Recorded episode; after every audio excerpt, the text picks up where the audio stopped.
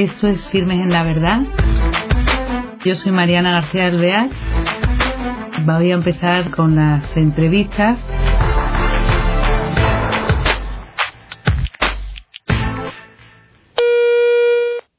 Queridos oyentes, otra vez tenemos la suerte de estar en un nuevo programa de Firmes en la Verdad. Tenemos como invitada una persona que es de actualidad porque además se ocupa de un asunto muy importante para la sociedad del día. Ella es Carmina García Valdés. Es una madre de familia con cuatro hijos, uno en el cielo, como ella dice, es pedagoga, ha trabajado mucho en escuela de padres, en formación de valores y desde el año 2007 es directora de la Red Madre. Carmina, un saludo muy cordial. ¿Cómo estás?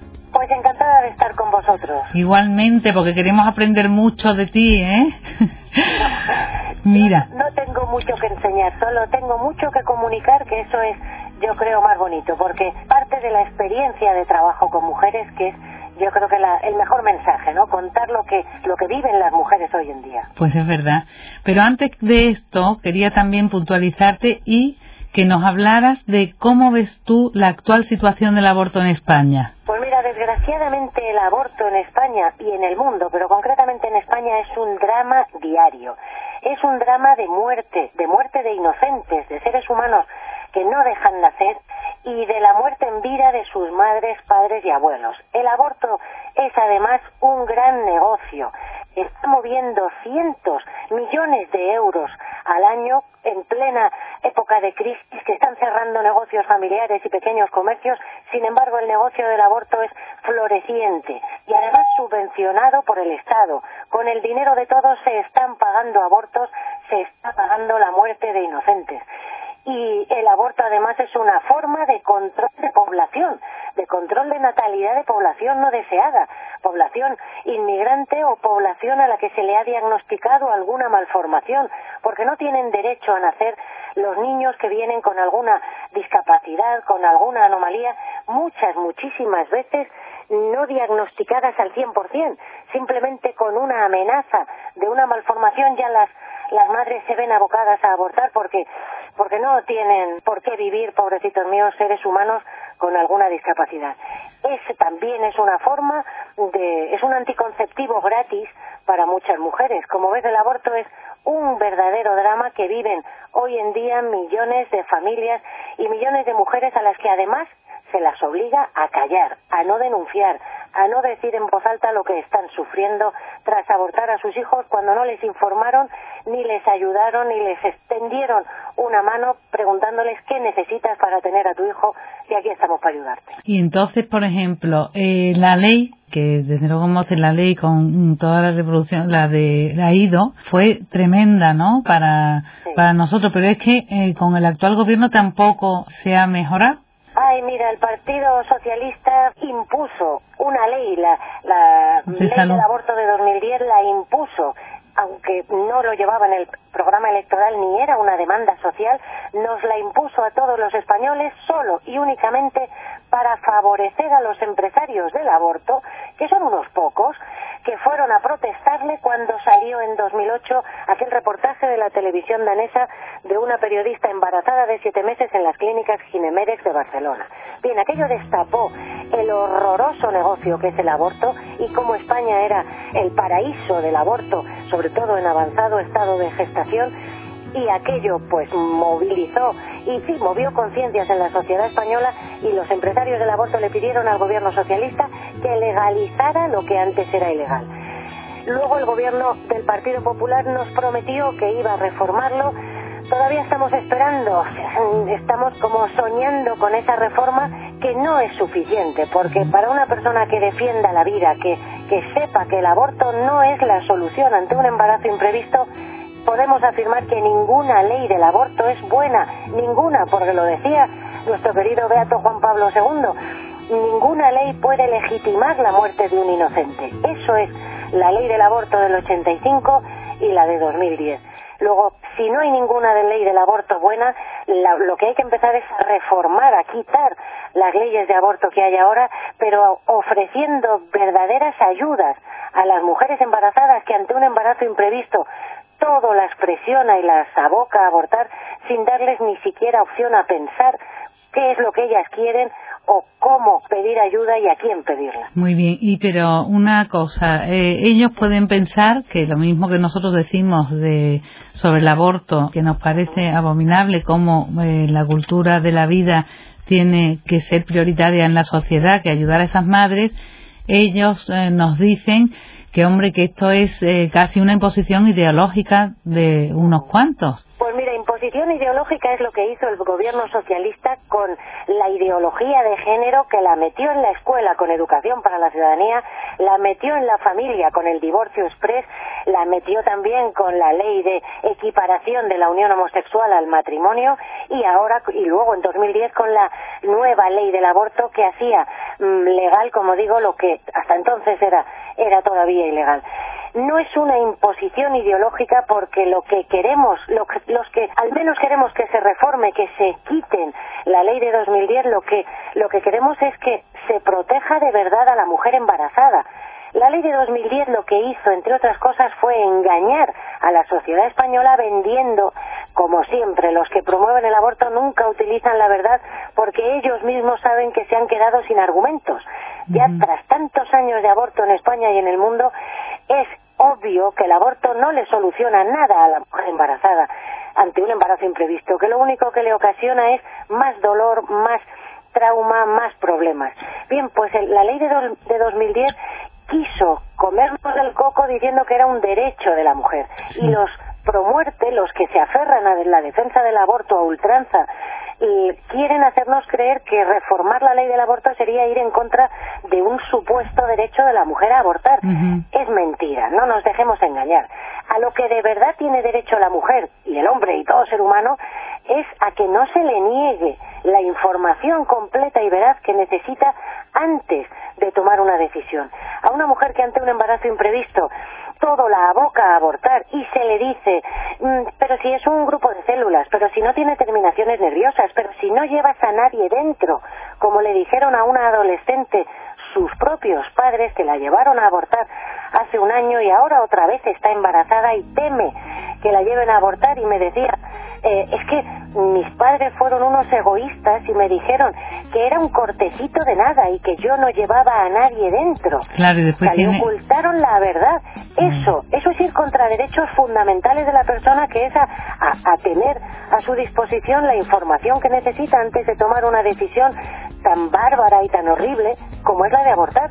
Y no lo, no lo decimos, pues los que trabajamos en Red Madre o en Provida, las mujeres no quieren abortar. Eso lo decían las feministas defensoras del aborto antes de la ley del 85.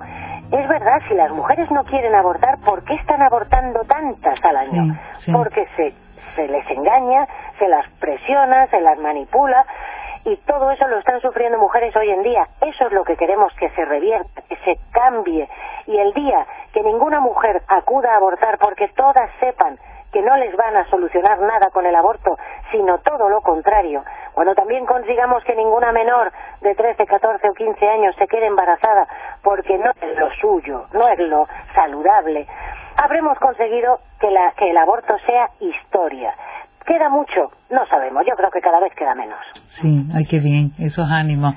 O sea que, según tú, es verdad, eh, también una de las cosas importantes que mm, para combatir contra esta cultura del aborto que tenemos ahora, por desgracia, es eh, a esas niñas de 14 años que no es lo suyo el tener esos embarazos, es una formación como personas, claro, como personas que se valoran a ellas mismas también, ¿no? Que, que hacen, que viven una vida buena para ellas, sana, de deporte, de, de, aprendizaje, y no estos entresijos que de, de, repente les llegan con estos embarazos porque, porque están teniendo unas experiencias que no son propias de la edad, ¿no? Claro, porque además no nos engañemos, el embarazo no es la consecuencia más grave de una relación sexual prematura y promiscua, que es lo que están viviendo nuestros menores, jóvenes y adolescentes. Relaciones sexuales prematuras y promiscuas. Las enfermedades de transmisión sexual que en España y en el resto de Europa se creían erradicadas, como por ejemplo la sífilis, se están contagiando en unos índices alarmantes. Pero esa información se les niega a los jóvenes y adolescentes, se les hiperestimula sexualmente y se les vende el engaño de que hay que tener relaciones sexuales sí o sí, porque si no eres el raro, si no vas contra corrientes, si no eres el carca, el retrógrado, es mentira. Se puede llevar hoy en pleno siglo XXI una vida sana sin tener relaciones sexuales, manteniéndote virgen y casto, ¿por qué no? Hasta el matrimonio porque ni te vuelves ni te salen antenas, ni te vuelves un bicho raro. Eres una persona sana. Y como digo, el embarazo no es la consecuencia más grave. Lo que pasa es que esa educación afectivo-sexual es una labor primordial en la familia. Los padres tienen que educar a sus hijos en unos valores tales que se ayuden a decir no ante presiones como, por ejemplo, las drogas o, o las relaciones sexuales prematuras. Eso debería educarse en la familia y no dejar que la escuela, en manos de ni se sabe qué asociaciones o qué personas, les estén enseñando a nuestros hijos el póntelo, pónselo, en vez de enseñarles, como tú dices, a valorarse, a, a ser fuertes ante la tentación, a saber esperar, a saber reservarte, en fin es un tema precioso que se debería trabajar un poquito más en la familia y en la escuela para prevenir no solo embarazos prematuros en adolescentes, sino conductas sexuales de alto riesgo que va en detrimento de su propia salud. Pues sí, evidentemente, porque además fíjate tú a la juventud, qué maravilla, qué edades tienen para tener inquietudes, para trabajar por los demás, para eh, llenar su tiempo de mil cosas que se pueden hacer buenas, ¿no? Cada día. Claro, claro. Y otra cosa, ellos, por ejemplo, también, eh, otra de las cosas que dicen eh, las proabortistas es que, como eh, Gallardón, o se llega, eh, que esto ellos lo prometieron en, en, en su, a ver si en su programa electoral. En su programa electoral.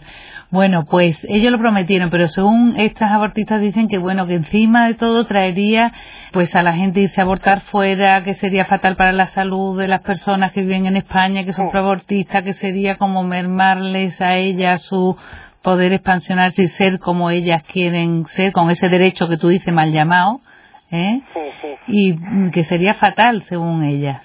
Pues mira, otro engaño más. No es verdad que se paren, se den la vuelta y miren la de mujeres que hoy están abortando en centros privados, en abortorios por toda España y están perdiendo para siempre la posibilidad de ser madres, porque se les dejan restos embrionarios dentro, porque son tantos, tantísimos los abortos que hacen cada día a tantas mujeres que ya no tienen ni cuidado en la higiene más elemental se les practican abortos quirúrgicos, abortos por succión a mujeres embarazadas solo de cinco semanas, cuando es tan pequeñito que un aborto por succión les destroza el útero, les destroza la vejiga o incluso ya en, embarazos más avanzados, como digo, dejan restos dentro que provocan en la mujer unas infecciones tan graves que algunas jovencitas han tenido que hacerles histerectomías, es decir, vaciarlas por dentro, impidiéndoles ya jamás ser madres. Eso no lo están viendo esas feministas, esas proabortistas.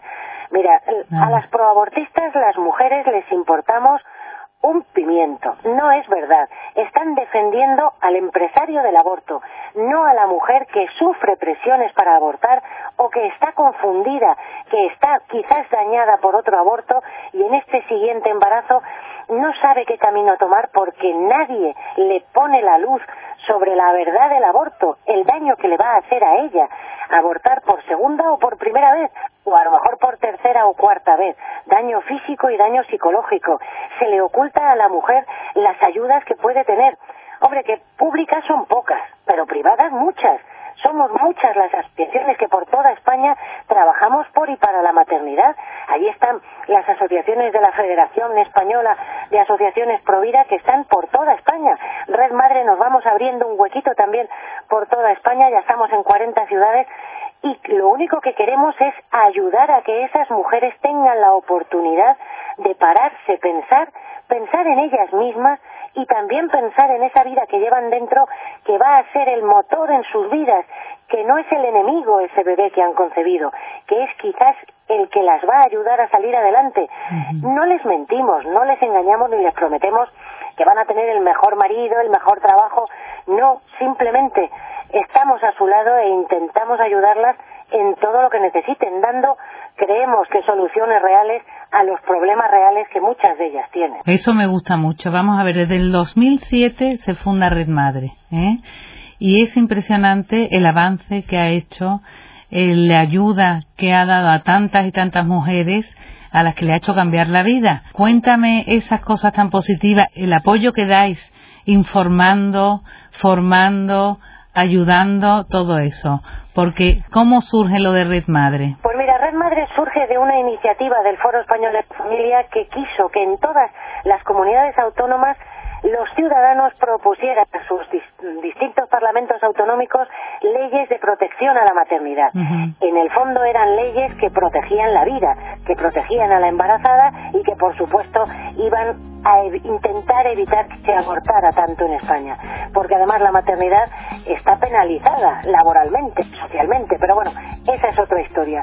Alrededor de esas iniciativas legislativas populares en, todos en todas las comunidades autónomas se fue promoviendo una marea, una corriente de ciudadanos, de personas sensibilizadas en torno a la necesidad de defender a una mujer embarazada frente a los ataques y las presiones para abortar y poco a poco España está llena de gente buena, buenísima, que nos está apoyando, pues constituyendo asociaciones de madres locales, que como digo ya somos 40 por toda España, o ayudando entregando los enseres, cochecitos, ropa, lo que ya no necesitan de sus bebés para que otras mamás puedan vestir y cuidar a sus hijos. Empresas que están donando leche o que están donando pañales, en otras entidades que nos están ayudando con alguna pequeña cantidad de dinero, particulares que nos están donando pues lo que pueden para eh, incluso su tiempo para acompañar a esas embarazadas.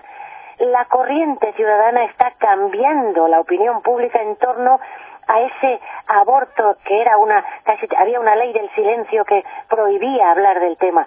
Poco a poco estamos abriendo el diálogo sobre la defensa de la vida, sobre el aborto, diciendo la verdad es un gran negocio que le hace más daño que bien a la mujer, que no le soluciona nada y que además en España estamos necesitando que nazcan más niños, que el mundo, que España esté lleno, llena de ternura, de, sonrisas y de risas y de llantos infantiles, porque estamos abocados al suicidio demográfico si no apoyamos no solo a la mujer embarazada, sino a la familia y la natalidad. Y luego, pues, ¿qué quieres que te diga? Hay, hay muchísima gente rezando, rezando para que avance esta corriente pro vida y esta corriente pro maternidad, para que España, bueno, pues algún día, no sé si lo veré yo, lo verán mis hijos o mis nietos, pero algún día el aborto en España y en el mundo será historia. Y todos podemos hacer algo, ¿eh? por muy poquito que sea.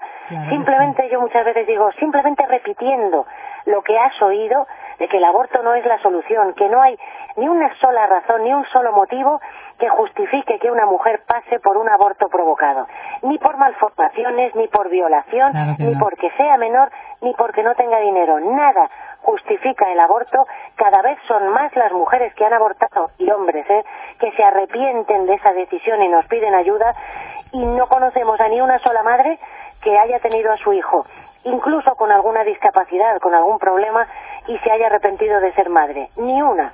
Son las madres más felices del mundo, aunque les den a los hijos de tres en tres, como hemos tenido en Red Madre últimamente. Qué maravilla. Oye, eh, esto que has nombrado de paso, lo de eh, que se puede abortar por malformaciones, es muy duro, ¿verdad? Porque es como si oh. fuera una selección ¿eh? y, que, que, el que domina es ese equipo que se encarga de decidir sobre la vida del niño, ¿no? Es tremendo, ¿eh? Es, como pasar un control de calidad al hijo. Yo a veces, bueno, hace, hace años le decía a uno de mis hijos, eh, mira, yo voy a pelear porque exista el aborto con efecto retroactivo. Y se extrañaba y le decía, sí, hijo, sí, porque tú no estás cumpliendo mis expectativas que, que como madre tenía sobre ti. Yo mm. quería que fueras un hijo estudioso y suspendes. Yo quería que fueras un hijo eh, ordenado y tienes tu cuarto hecho un lío. Oye, pues si hay otros padres que abortan a sus hijos antes de nacer porque supuestamente viene con una malformación y, ojo, yo no quiero tener un hijo con una discapacidad, bueno, pues eh, si eso suena a una aberración y a una mm. barbaridad, lo mismo es el aborto eugenésico. ¿Quiénes somos nosotros para decidir quién nace y quién no? Es que el aborto eugenésico abre la puerta en el futuro a la eutanasia, es decir, al que una vez que está vivo se enferma, eh, pasan los años y es anciano o tiene algún accidente, estorba. O un mantenimiento caro, caro, tremendo, sí, sí. Es, tan, tan abominable que yo creo que está abocado a, acabar de una vez. Ya no podemos más, ya somos muchos cada vez más los que estamos diciendo hasta aquí hemos llegado, ni un aborto más, ni una muerte más de inocentes y ni una mujer que sufra las secuelas gravísimas del aborto porque nadie le tendió una mano y le dijo ¿qué necesitas? que aquí estoy yo para ayudarte y ya nunca vas a estar sola. Eh, encuentro que lo del apoyo que tú dices a esa persona, la información primero, como has dicho, el apoyo, acompañamiento durante su embarazo o también la fuerza hacia eh, la apertura a la vida en contraposición de las presiones que ella a lo mejor está teniendo de, de una pareja que a lo mejor después la abandona incluso abortando o de no de la familia porque económicamente les parece que no pueden. Ese apoyo es importantísimo y también una cosa que yo he visto que otra cabida que hay es eh, la adopción, que puede también caber cuando se vean tan agobiadas que no pueden, es que existe la adopción, ¿no? Claro, la acogida y la adopción. Y la acogida. España es un, es un país eminentemente adoptivo, es un país de cultura adoptiva enorme, pero fíjate que son las familias las que de su dinero están pagando un verdadero dineral yéndose a China, a Rusia, a Rumanía, a Etiopía a adoptar niños cuando aquí en España se están abortando al año a más de 100.000 niños.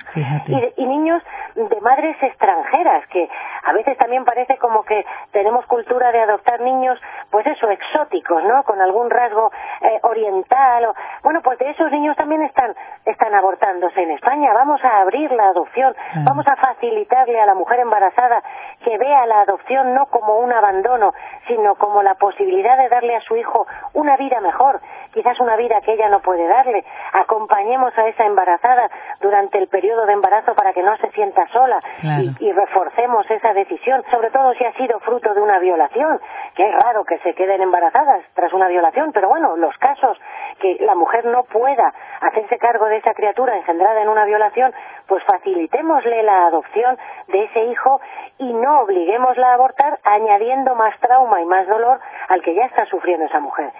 Y fíjate que yo he comprobado que en el trabajo diario de Red Madre hay veces que solo contarle la enhorabuena a una mujer por su embarazo se le quitan los problemas, se le quita ese velo que tenía sobre su, su frente y sobre sus ojos y, y lo ve todo más positivo y más realista porque es una bendición ser madre. Oye, que eh, desde luego es un, es un aire fresco lo que entra contigo en tu conversación y tu que Carmina, ya para terminar, porque se nos acaba el tiempo, si quieres decir eh, algo cortito para animar a las personas que nos están oyendo. Pues repito lo que ya he dicho, todos podemos hacer y mucho porque acabe el aborto en España y porque toda, la, toda mujer que se quede embarazada pueda tener a su hijo, ayudando en una ONG como Red Madre, como Provida, rezando porque acabe el aborto en España y en el mundo, apoyando con su testimonio y en los, las reuniones familiares, en el mercado, en la peluquería, decir tranquila y valientemente, el aborto no es la solución ante un embarazo imprevisto. El aborto es un gran negocio que está lucrándose a base de la muerte de inocentes y de la desgracia de mujeres y hombres que no pueden tener a sus hijos porque les han engañado. Muy bien, Carmina, muchísimas gracias por compartir este tiempo con nosotros. ¿eh? Ha sido un placer, de verdad. Ánimo y seremos portadores de esta cultura de la vida. ¿eh? Hasta otro día. Gracias, gracias, un abrazo. Queridos oyentes, nos despedimos ya y ya saben, todo el mundo puede colaborar en este avance de la cultura de la vida. ¿Qué es lo mejor? Es lo que dice ella, es que te cambia el mundo alrededor gracias al granito de arena que podamos aportar. Cuando vean embarazadas, la enhorabuena. Si pueden tender la mano al lado en colaborando en alguna ONG Provida, pues ahí en cualquier parroquia, cualquier, a lo mejor un cochecito que deja uno, puede decir, mira, lo puedes dar en, Provida, lo puedes dar en Red Madre, o ofrecerse y ánimo y ser valientes a la hora de, de promulgar la vida. Gracias y hasta el próximo programa.